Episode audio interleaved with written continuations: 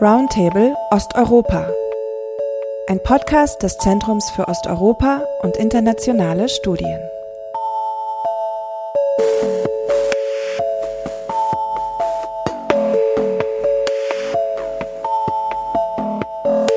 Thirty years ago, on the 1st of December 1991, more than 90% of Ukrainian voters voted for the country's independence with a turnout of more than 80%. The referendum validated a decision taken in August 1991 by the Supreme Soviet of the Ukrainian SSR, which adopted the Declaration of Independence of Ukraine in the aftermath of the failed August coup by communist hardliners who tried to regain control and restore Central Communist Party control. The Ukrainian parliament called for a referendum to express the public support for independence, which then took place on the 1st of December 1991. On that same day, the first direct presidential elections in the country took place, and as a result, Leonid Kravchuk became the first president of independent Ukraine on the 5th of December 1991. The Declaration of Independence in August and its public approval by referendum are yet another decisive watershed moment for Ukraine and all of Soviet history in this decisive year of 1991. Given the importance in economic and political terms of Ukraine in the Soviet Union, after the referendum, it was clear that the survival of the Soviet Union had become unrealistic. And indeed, one week after the election, Kravchuk joined his Russian and Belarusian counterparts to sign the Belavezha Accords, declaring that the USSR had ceased to exist and established at its place the Commonwealth of Independent States. As we now know, on 26th of December 1991, the USSR was then dissolved. To this day, the Ukrainian independence of 1991 leaves a contested legacy, and the memory of 1991 itself is complicated to say the least. Memories differ within today's Ukraine, and memories have changed over time. The events of 1991 are entwined with contested questions of national identity and territorial sovereignty. And I'm delighted to have two wonderful speakers today to discuss the question of the independence and its aftermath and what it means for Ukraine to this day. So I'm joined by Gwendolyn Sasse and Serhii Plokhy. Serhii joins us from Cambridge, Massachusetts, and he's professor of Ukrainian history and also the director of the Ukrainian Research Institute at Harvard University. He has extensively published on questions related to the intellectual, cultural, and international history of Eastern Europe, and he has an emphasis in his research on Ukraine, but it also goes beyond. It's very nice to have you with us today on the podcast. Welcome, Serhii. Well, it's a pleasure. Thanks for having me. And my second speaker is Gwendolyn Sasse. Gwendolyn is the director of the Center for East European and International Studies, and she's also the Einstein Professor for the Comparative Study of Democracy and Authoritarianism at Humboldt University, Berlin. She has published extensively on Ukrainian politics, and she's got a particular research interest relating to regional dynamics in Ukraine. Very nice to have you on the podcast, Gwendolyn. Thanks, Felix. My name is Felix Krawatzek. I'm leading the research cluster on youth in Eastern Europe here at ZOiS and I'll guide you through the discussion. So, to begin with, I wanted to give you the word, Serhii, to bring us some context for the relevance of the events of 1991. How critical was Ukraine's role in the breakup of the Soviet Union? Um, as you mentioned, uh, on December 1st, 1991, Ukrainians voted overwhelmingly for independence of their country. So that was the question on the ballot. The question was not whether the Soviet Union should be gone or not, but it happened that within a few days or few weeks after the Ukrainian referendum, the Soviet Union was dissolved. And the question is why? The answer uh, was given by uh, President of Russia, Boris Yeltsin, in 1991 to President of the United States, George H.W. Bush, when Yeltsin told Bush that the Soviet Union was impossible without Ukraine because Russia would be outnumbered and outvoted by the Muslim republics in the future union without Ukraine. Uh, it's uh, one of the way to look at those things, putting uh, forward cultural issues and cultural sensitivities of Russians. But uh, Ukraine was the second largest republic of the Soviet Union in terms of its population, in terms of its economic output and contribution to the Union coffers So Russia at the end decided that the Soviet Union as an enterprise was not worth continuing without the second largest partner. And if we look today at the headlines in the newspapers today related to the escalation in the Russo Ukrainian war happening at, at, this point, it is very clear that Russia's plans, Putin's plans, for some form of reintegration of the post Soviet space without Ukraine are really, really not viable. So that is, Ukraine continues to be an important factor of the regional politics as the second largest republic after the Soviet Union. Uh, after after, mm. and some people have pointed out also the role of of the Chernobyl nuclear power incidents um, that happened in Ukraine. That seems to kind of for many of us here in the West have been a key moment of the 1980s. And I know that you've worked on on that question as well. I mean, what do you think, in your assessment, how how important was that accident and how it was dealt with for the desire of Ukrainians to gain independence? Mm-hmm.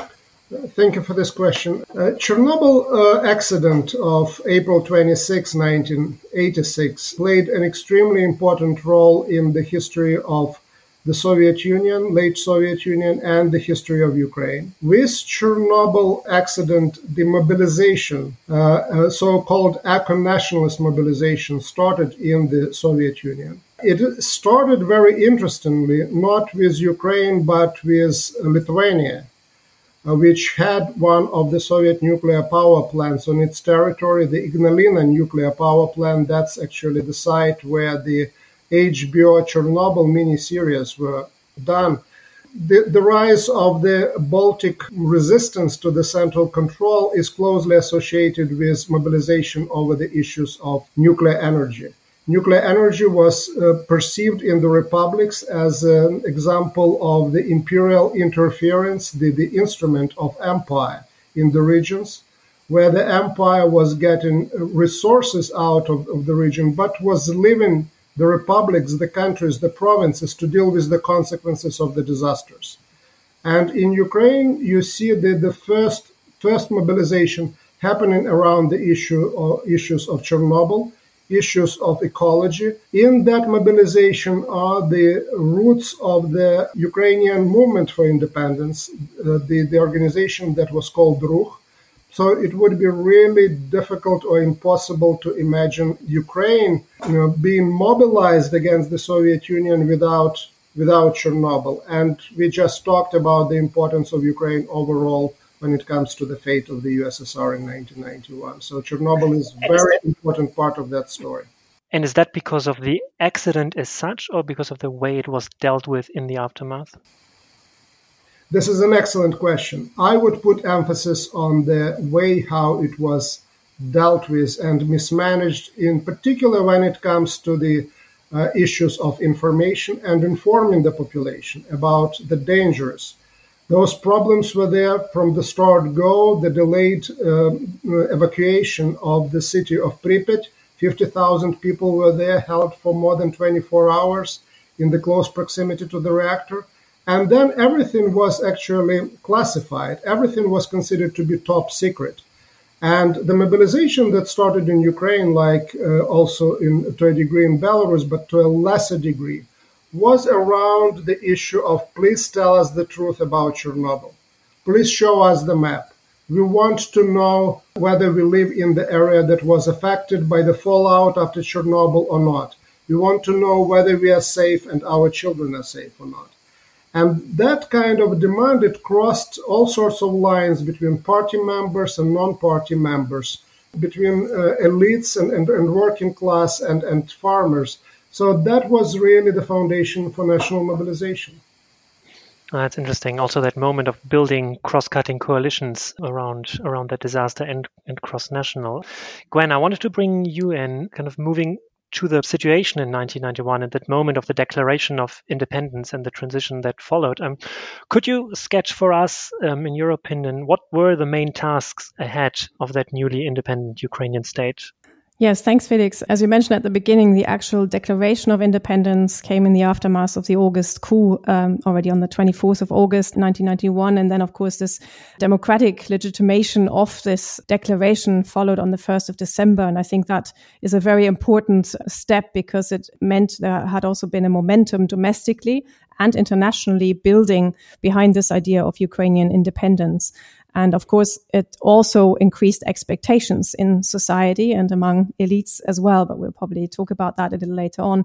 So I think the first big task was recognition of independence. And that means both domestically inside, but also internationally. And the Ukrainian Soviet leadership already in the run up to the referendum intensified contacts, international contacts. And right after the referendum, Ukrainian independence was recognized by Poland, Canada, and also, as Serhii already mentioned, uh, by the Russian President Boris Yeltsin. That was also important for what came next. And then um, a whole range of, of other countries followed. But that international recognition uh, was important. But I would also say that that is not only a matter of the legal recognition, and Ukraine had to um, take its place on the international scene, but also on the mental map of, of Europe. And that took much longer and arguably is a process that's still going on today. And on the one hand, I think this means that in, in Europe generally, um, we still can, can often find a discourse that doesn't separate clearly between Russia and Ukraine or knows, in my view, too little about um, independent Ukraine. And of course, the, the extreme in this discussion is, of course, uh, Russia's position today on, on Ukraine and Russia's difficulty or inability to accept Ukrainian independence and to accept the Ukrainian nation as separate from the, from the Russian nation. And we've seen this year President Putin issuing his own um, historical narratives about Ukraine and Ukraine's position vis-a-vis uh, Russia or Russian culture and of course, we, we, we saw the Crimean annexation in 2014, and we, we see an ongoing war in eastern Ukraine where Russia supports um, local separatists. And without Russia, this war would not be ongoing. So these are massive challenges to this idea of recognizing uh, Ukrainian independence and that task, which was which was tangible from December onwards, 1991, is still going on. And in many ways, we see kind of this long shadow of of the empire there because the conditions uh, in in Ukrainian-Russian relations were more favorable um, from the Ukrainian perspective under under Yeltsin and in the 1990s than they are today. And the second process that goes hand in hand um, with the recognition of independence at the time is, of course, the formal dissolution of the USSR with the Belovezh Accords and the formal dissolution at the end of 1991. But the formal dissolution uh, didn't end the deep uh, Soviet era ties between Soviet republics and, and not only now between Ukraine and, and Russia across the Soviet Union in particular, economic linkages, infrastructure, transit routes, all of this made economic um, transition in particular, but also political transition hard at times and came at high costs also to the Ukrainian population. So Ukraine is an example of a very difficult economic transition for which uh, society paid a high price if we think of hyperinflation and so on. And the, the Soviet era economic model that was ingrained in, in the Ukrainian economic structures to some extent still is today uh, was a very difficult starting point. If we think of Soviet era heavy industry, um, producing um, on the basis of subsidized energy and raw material supplies uh, manufactured goods that, however, were made for a Soviet market. And all of this became entangled or disentangled and, and made for big challenges a part of the dissolution process was, of course, also the fact or the, the, the, challenge that there were nuclear weapons stationed on Ukrainian territory. This was Ukraine agreed to transferring these weapons to Russia in return for the 1994 Budapest agreement in the memorandum that also the US and the UK signed. Ukraine agreed to give up the nuclear weapons in return for, for a recognition of its territorial integrity. Uh, we now know since 2014, at least this this uh, treaty, this agreement is null and void. So again, a long long shadow of the um, imperial past there. And if we enter it sort of maybe as a as a different way of of summing up the the tasks that, that Ukraine really faced, I think it, it is an example of of a Soviet former Soviet republic that faced the simultaneity of the what is often described as a triple transition. There is a the challenge of a political transition. Uh, there's a challenge of an economic transition, and on top of that, a considerable challenge to build and rebuild build again the Ukrainian state and the Ukrainian nation. And while that in Western perception is often reduced to uh, simple ethnic and linguistic criteria. Nevertheless, the historically grown regional diversity of Ukraine was a big challenge in this regard and is still today. And Crimea is, was the main territorial challenge already in the 1990s. However, a challenge that was managed and managed peacefully at the time. Mm, okay. Yeah, thank you. So I wanted to spend a bit more time discussing with you the issue of nation building and returning it to Serhii because Gwen has already brought it up. And part, of course, of the process of nation building is having a shared historical narrative, a story to tell to your people of why you are now in these state borders. And when Ukraine gained independence in 1991, that was for the first time in these borders. And therefore, the challenge, like in other post-Soviet successor states, was to find a way back, in a way, how to how to found your national history. And so we can see in Ukrainian historical narratives kind of an, an attempt to emphasize a long-standing struggle for independence historically. Um, and that all seems, if one looks at it cursory from the outside, incredibly complicated as a line of argumentation. Serhii, could you help us see a little bit clearer on that historical line of argumentation and the historical foundations of the idea of a Ukrainian nation? Uh, yes, Felix, uh, absolutely. Uh, back in 1995, uh, Slavic Review the leading journal on the field published a discussion, a debate under the title, Does Ukraine have a history? And uh, the question was formulated by Mark von Hagen, uh, one of the leading uh, historians of the Soviet Union at the time and later. And the, uh, his argument was that, yes, Ukraine probably has a history, but does it have a history and historical narrative that would be recognized on the international arena? So this is going back to what uh, uh, Gwen was talking about. So that was a challenge, but uh, there was little challenge in terms of the explaining to the uh, population of Ukraine what was going on, because what happened was that the uh, traditional historical narrative of Ukraine that was put together in the late 19th and the beginning of the 20th century by people like Mikhailo Hrushevsky was brought back into the center of the public attention. And that narrative uh, set a claim, historical claim of Ukraine on Kievan Rus, the, the medieval state that existed in that region that was centered on Kiev.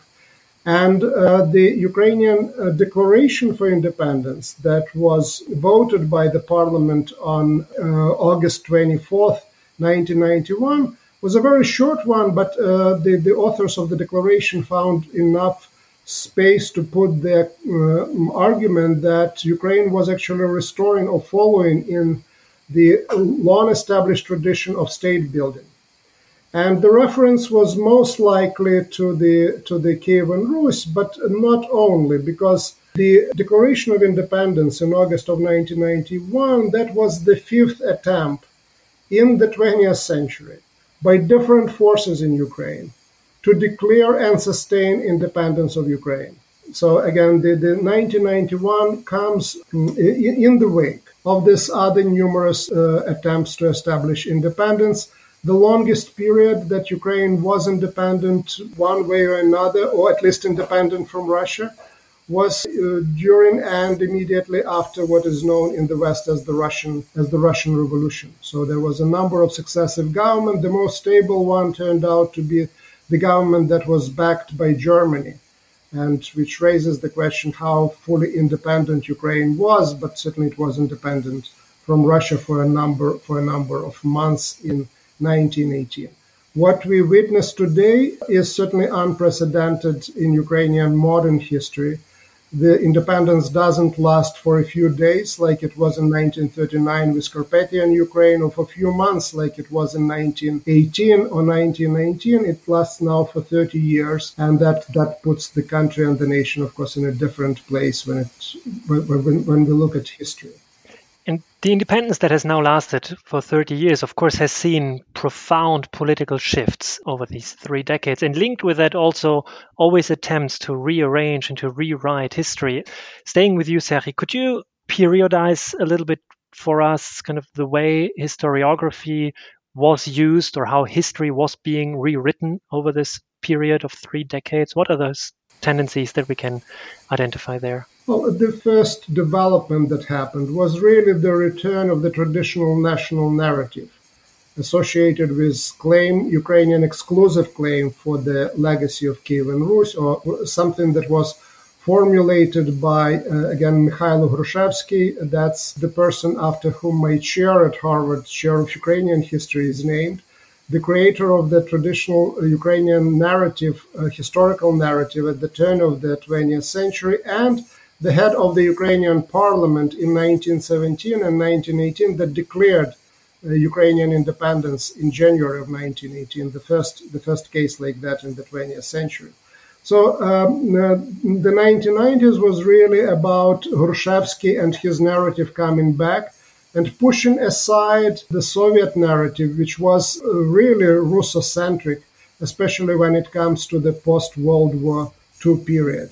But uh, once once you move beyond the 1990s, you see a much more diversity in terms of interpretation of Ukrainian history, and the this anti-communist camp of 1990s is now being split between group that is more traditionally nationalist and the group that is more liberal and is engaged in the renegotiating the place of Ukraine on the world historical map. So, addressing the question that was posed by Mark von Hagen in that discussion in 1995 of whether Ukraine has a history.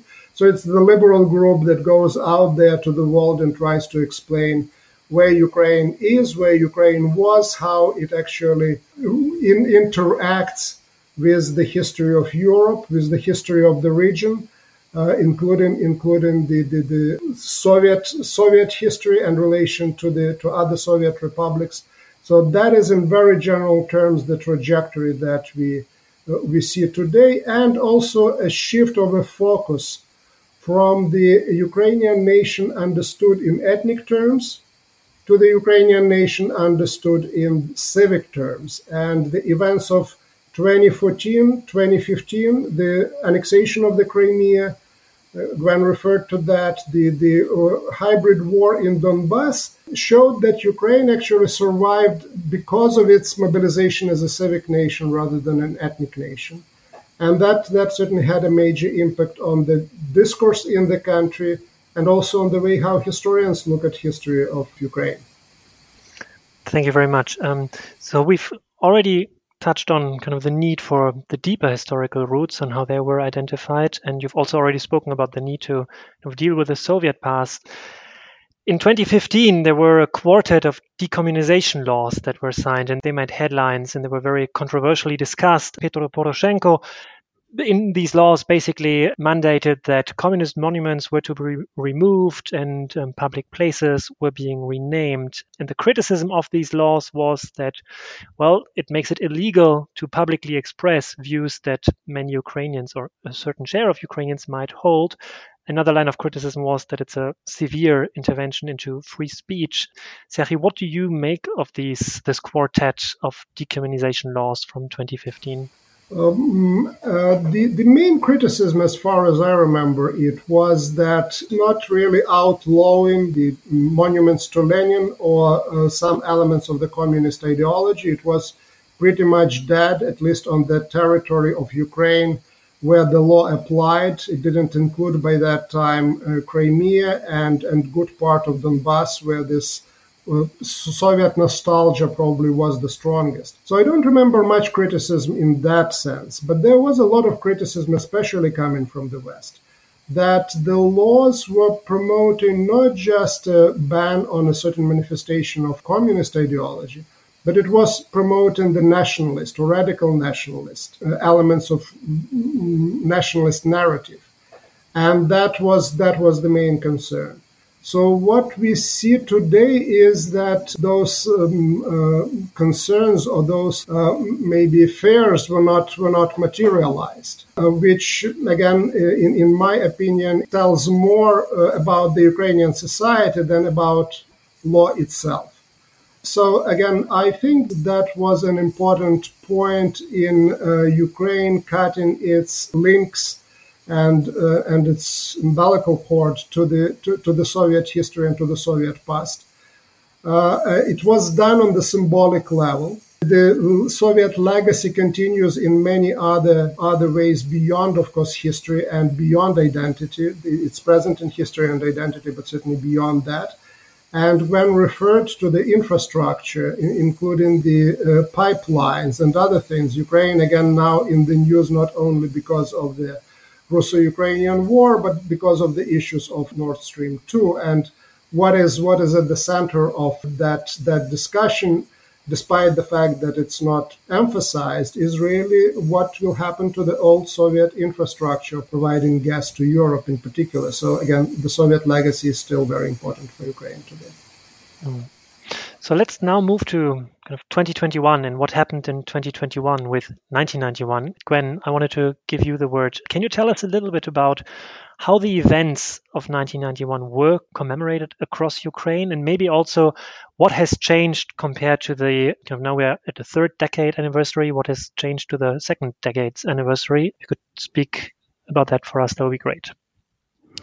Yes, so the celebrations this year were, were certainly bigger than they had been in, in previous years. And that had already been announced some years ago that also the 30th anniversary would be a bigger event. The national public holiday is the 24th of August. So the Declaration of Independence uh, of 1991 is, is commemorated thereby.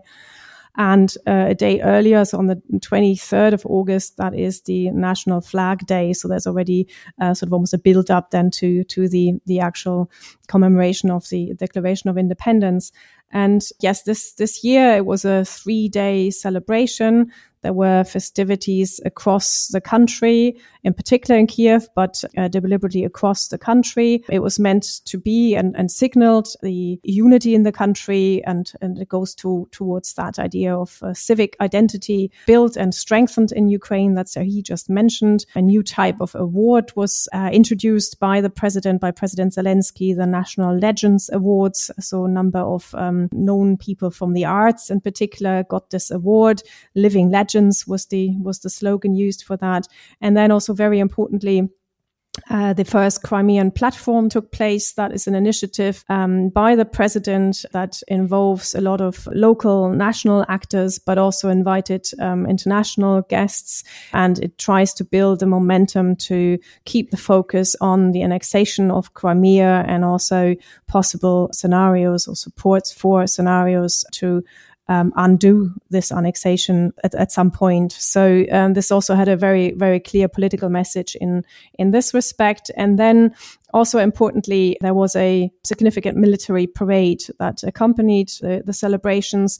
Now, it was not the first year that this type of a parade has taken place, but in the context of an ongoing war and also accompanied, of course, with very clear statements by the political elites, in particular by the president about uh, Ukraine's security, its westward orientation, references to closer integration with the EU and NATO were made. So it was a, a clear signal of both where, where Ukraine Ukraine is at at the moment. So the, the war became very present, but also it was meant to signal strength and also showcase um, a modernized army. So the war clearly had um, a reorientation also in in the budget as one of its consequences or effects and and a modernized army presented itself over the years there have been military parades but not every year so it wasn't something uh, entirely new but the context now is is clearly within a war context an important one and maybe also to, to add to that, that foreign troops, in addition to inter- international guests, also foreign troops uh, marched alongside Ukrainian troops and special operations forces. So there were, for example, there was participation from countries like Poland, the United States,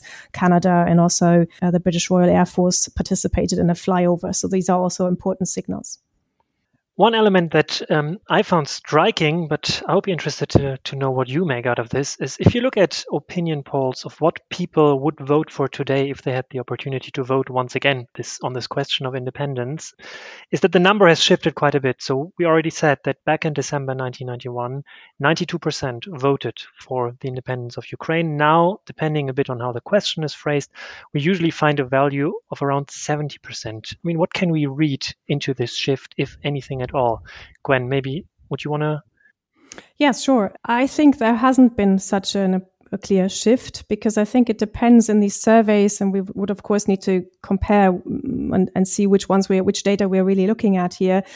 But I think it's uh, the the reference category is is important. So uh, if I look at the polls done by KIIS, the Kiev International Institute of Sociology, then they came up with figures in, in June this year um, that are very similar to the figures of 1991. And I think the key difference is if we're talking about the population at large or the actual electorate that would take part in a referendum. And, and what they found this year, and that is almost identical to 1991, is that uh, just over 78% of the population would take part in a referendum, and just under 90% of those would vote for independence. So I think while there had been, in fact, a dip earlier. So if we look at these figures and compare them correctly, I mean, over the whole population, that, that figure, I think of the 70% that you mentioned is, is, is correct. And then by 2021, that has gone, gone up a little. But um, if we look at the actual electorate and that distinction also obviously had to be made for, for 1991. So the, the figure that we mentioned before, over 90% voted in favor of it.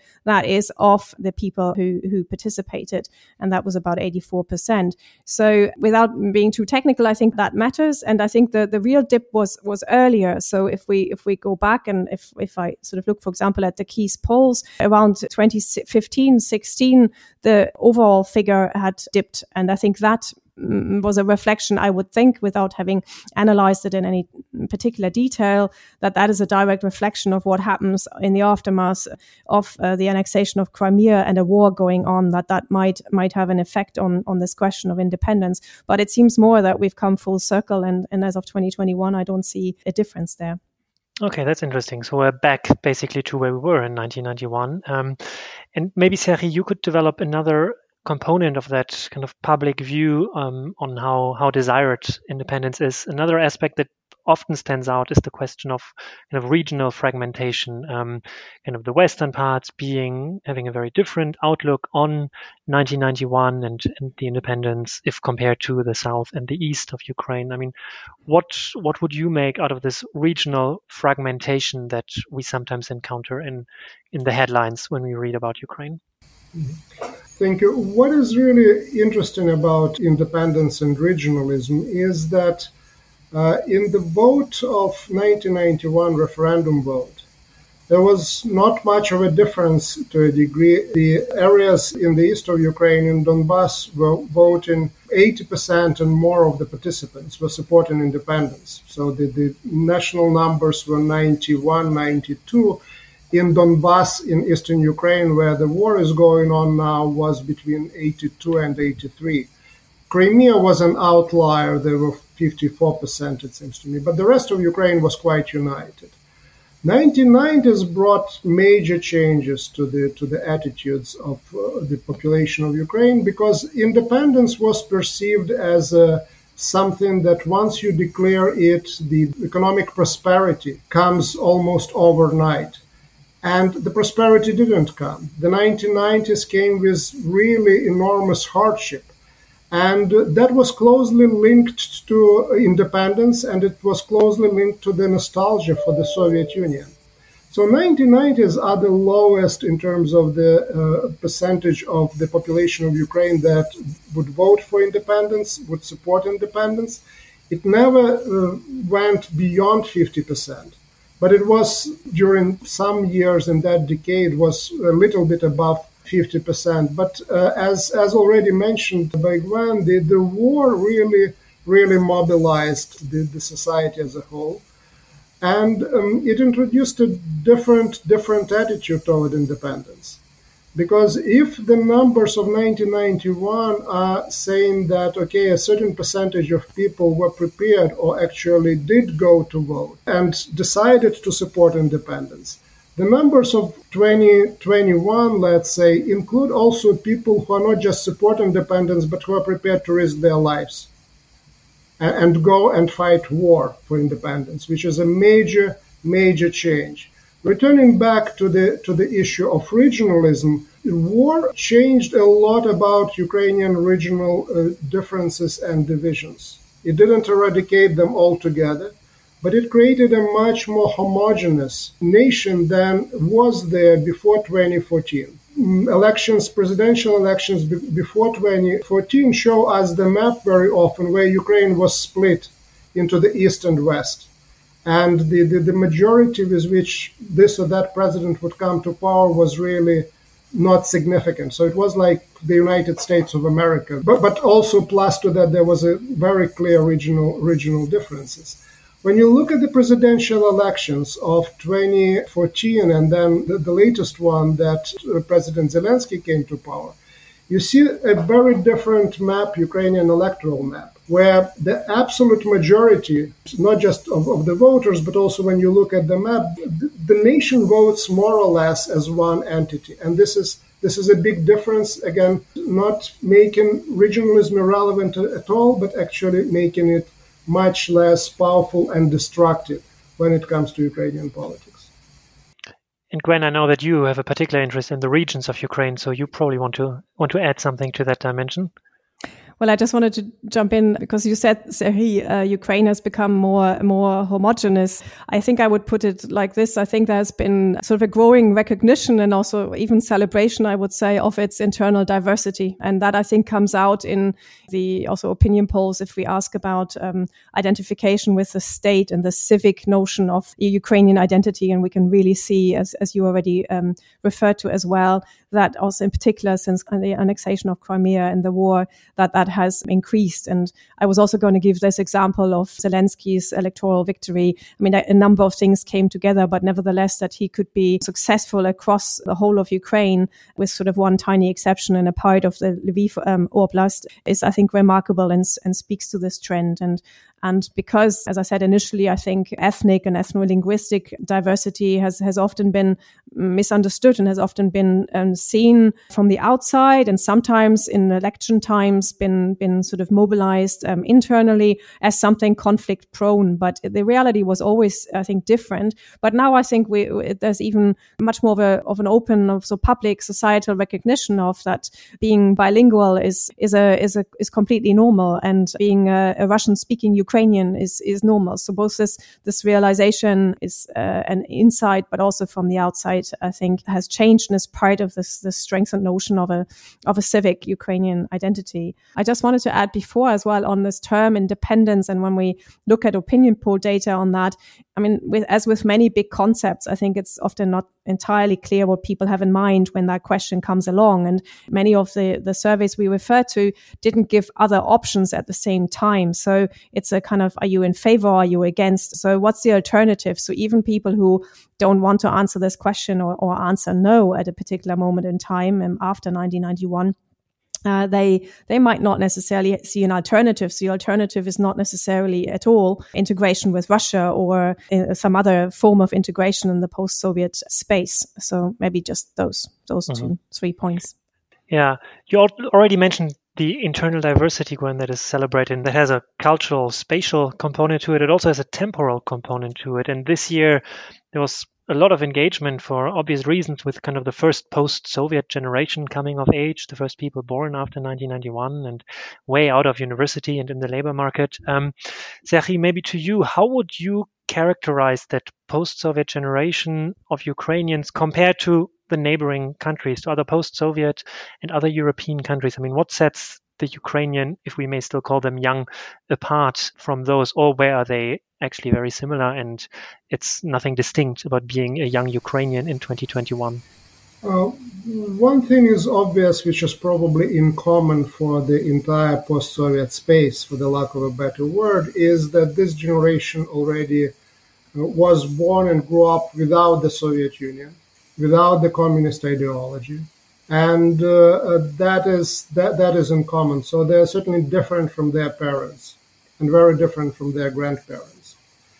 But then the fall of the Soviet Union opened different doors to different republics, in which those um, republics were actually going. There was different path, partially in, informed by history, informed by culture, informed by the economic development, dependence or not dependence on the on the natural resources, and that's where the differences are. Uh, and I would say there is a would be a huge difference between the young generation growing up in Ukraine and the young generation growing up in Russia for that matter. Again, what we see in Ukraine is the quite vibrant, certainly democratic development and a lot of uh, pluralism, pluralism in, in political terms, pluralism in cultural terms. And that's that's in my opinion what defines defines that new generation and makes it actually different in my opinion from what we see in Russia or in Belarus today, to say nothing about Central Asia. One research question that I have, and I don't know how to approach it, but on the other hand, I have no uh, better better expert, better person to ask it than than Gwen, and I was interested in what this history of Crimea existing within independent Ukrainian state between 1991 and 2014 did to this new generation. How comfortable this new generation, born after the Soviet Union, born in Crimea, who lived in Crimea, how comfortable does it feel itself now in Russia, which has a very different, of course, political political climate, very different tradition, very different landscape. So, did those 25 years or 20 years matter at all for that generation? I know it's it's maybe even impossible question to answer given that we don't have access to the people there, but that's question that fascinates me.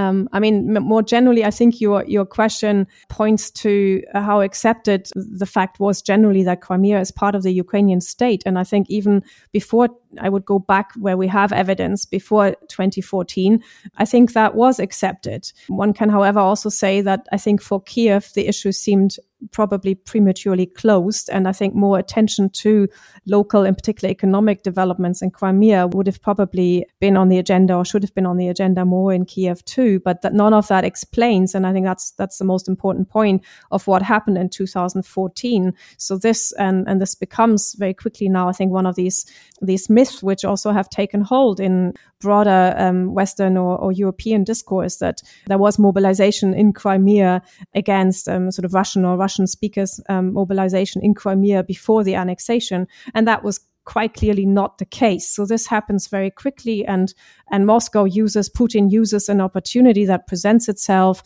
after the Euromaidan mass protests and the government change in in Kiev. But in in hindsight, I think it's it's a very slippery slope how the the the Russian official rhetoric slips into also thinking in, in European or Western circles as if there was kind of a, a, mobilization against this locally, and then Russia came in and, according to Russian official uh, rhetoric, had to protect Russians and Russian speakers in Crimea.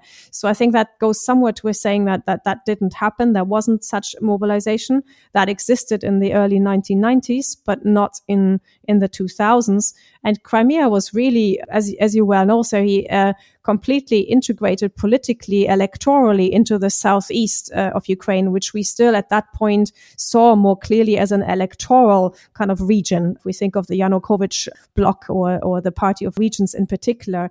And there has, of course, been a lot of emigration from Crimea a lot of Crimean Tatars who are severely repressed have left, but also a significant part of, of the local population. I don't know right now how many young younger people are among those. I wouldn't be surprised if um, that is the case, that it's uh, younger people who have, have left. They are, of course, also being replaced. So there's heavy immigration going on, settlement going on, from from Russia and and also in parts from the uh, from the Donbass.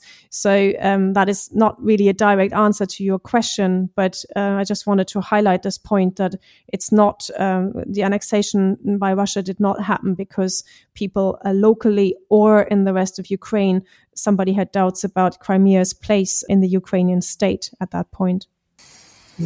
Yeah, if I if I if I can jump in, I, I completely agree with you and here at uh, Harvard Ukrainian Research Institute, we have a project called MAPA, and one of the modules there that was developed by uh, Nadia was looking at the mapping the attitudes of the population of Ukraine uh, after 1991 toward the ideas of some form of uh, integration with Russia, either having open borders or, or creating one union state.